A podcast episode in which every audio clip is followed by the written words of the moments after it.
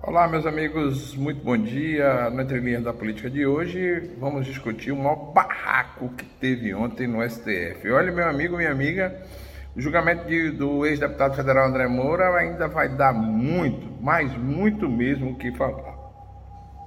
Ontem, quando o ministro Luiz Fux, presidente do STF, abriu a, abriu a sessão, o revisor das ações penais por, por quais André responde é, pediu pela ordem e aí descascou a madeira nas decisões que foram tomadas pelos ministros no julgamento de André.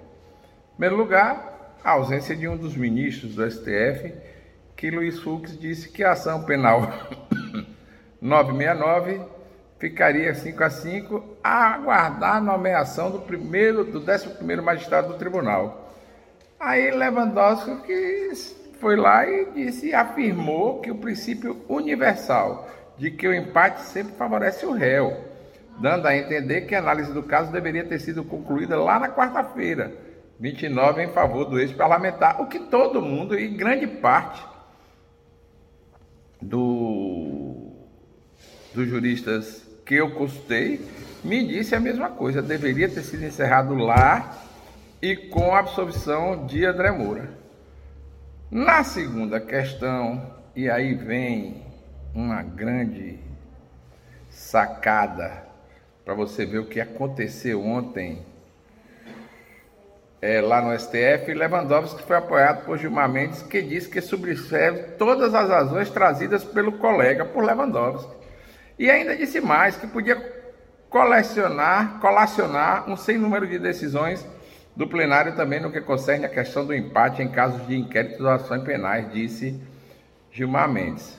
O presidente Supremo, por sua vez, contou com o apoio de Luiz Roberto Barroso, que alfinetou Lewandowski dizendo: talvez o advogado devesse trazer isso, disse. Fux foi na mesma linha. Vossa Excelência deu bons fundamentos para o, de, o embargo de declaração. Recurso a ser apresentado pela defesa. Mas todos nós não queremos justiça? Por que a justiça não pode ser, logicamente, trazida à tona? Porque, no meu entender, grande parte das provas existentes nas ações penais contra André Moura são provenientes de depoimentos. E depoimentos é a sabor do vento. Mas vamos lá. É, o magistrado citou como exemplo o julgamento do mensalão quando os ministros que ficaram vencidos também participavam da discussão sobre o tamanho da pena a ser imposta aos condenados. Fux afirmou que considera contraditório o ministro que defendeu a absolvição participar da definição da pena.